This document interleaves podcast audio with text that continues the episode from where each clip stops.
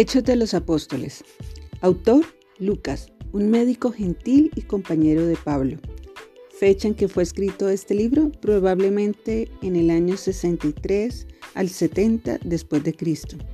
Propósito, registrar el nacimiento y crecimiento de la iglesia cristiana.